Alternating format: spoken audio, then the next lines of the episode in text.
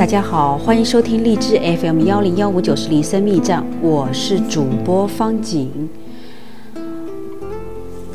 我们今天继续播 Gary 查普曼博士所著的《爱的五种语言》系列之心灵之约夫妻灵修三六五三月四号身体的接触。愿他用口与我亲嘴，因你的爱情比酒更美。雅歌，在一份关系中，让情感永爱之爱永葆活力，会令生活更加愉快。丈夫或妻子若感受到了被爱，就不太可能再往外沾花惹草或红杏出墙。当坠入情网的激情消逝以后，我们应该如何让爱情保持鲜活呢？我相信需要通过学习讲对方爱的语言。在接下来的几天里，我会重点讲述身体的接触这一爱的语言。有些丈夫在听到“身体的接触”这个词语时，立即就会联想到性。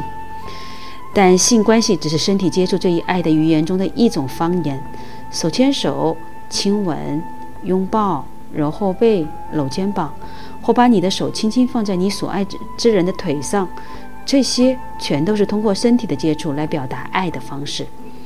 旧约中所罗门所写的雅歌，让我们清晰地看见，夫妻之间身体的接触可以很美好，能够建立亲密感，并受到称颂。